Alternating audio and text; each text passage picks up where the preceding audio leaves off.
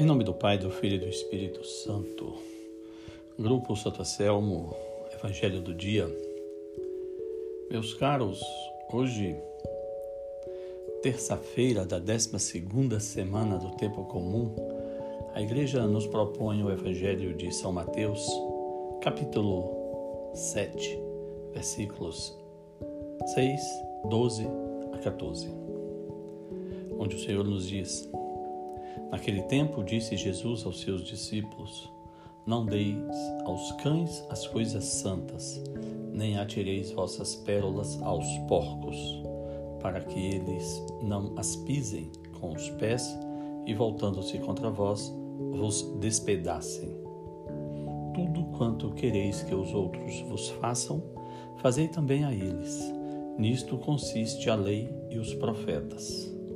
Entrai pela porta estreita porque larga é a porta e espaçoso é o caminho que leva à perdição, e muitos são os que entram por ele.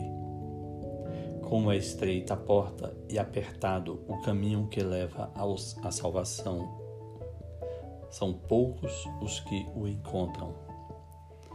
Nesse Evangelho, o Senhor nos propõe três lições bem interessantes a primeira delas diz respeito à questão das pérolas e da dação às pérolas aos porcos. Muitas vezes nós somos confrontados por pessoas que não são católicas, que não guardam a fé, que não conhecem a igreja e com muita frequência essas pessoas nos desafiam com perguntas, com questionamentos. É preciso dizer que a doutrina da Igreja, o magistério da Igreja Católica, é talvez um dos maiores tesouros de intelectualidade. Talvez não, desculpem-me. É sim, com absoluta certeza, o maior tesouro, o maior repositório de intelectualidade que se tem notícia na humanidade.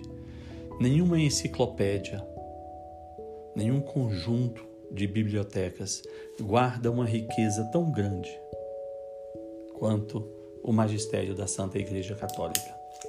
No entanto, quando a pessoa tem o um coração duro, quando a pessoa tem a sua mente fechada para Deus, nem o maior teólogo, nem o mais brilhante catequista vai convencer o incrédulo da beleza do magistério da igreja, do ensinamento da igreja e da riqueza do evangelho.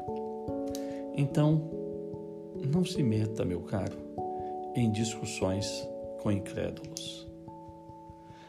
Essas pessoas estão tão distantes de Deus que as verdades do evangelho dadas a elas é como pérolas aos porcos, para nada serve. Vamos fugir dessas situações.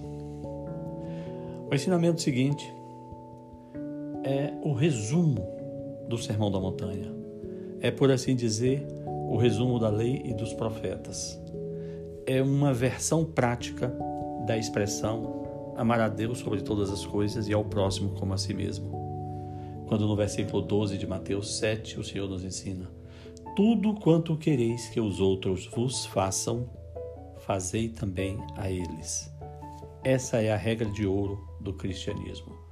Tudo aquilo que você quiser que as pessoas façam em relação a você, faça você primeiro em relação a elas. Você quer perdão? Perdoe. Você quer ser amado? Ame. Você quer ser compreendido? Compreenda. Você quer ter amigos? Seja amigo. Por fim, a advertência final. Seguir a Cristo exige uma renúncia, exige uma luta diária.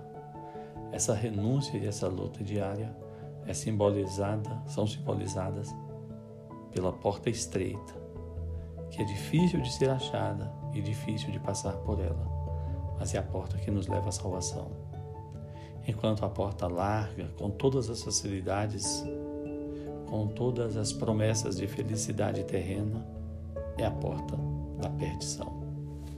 Que Deus nos ajude. Em nome do Pai, do Filho e do Espírito Santo.